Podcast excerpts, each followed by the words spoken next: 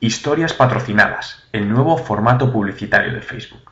El otro día escribí acerca de los nuevos formatos publicitarios de Facebook entre los que estaban los me gusta o check-in patrocinados y hoy quiero hablaros de las historias patrocinadas de Facebook, otro formato que está siendo ya usado en Estados Unidos y en España parece que ya está activo aunque todavía no he visto ninguno.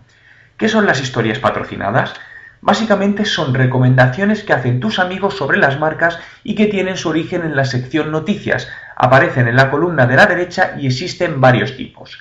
Historias acerca de usuarios a los que les gusta una página, publicaciones de páginas, interacciones con aplicaciones, visitas de los usuarios a lugares de Facebook.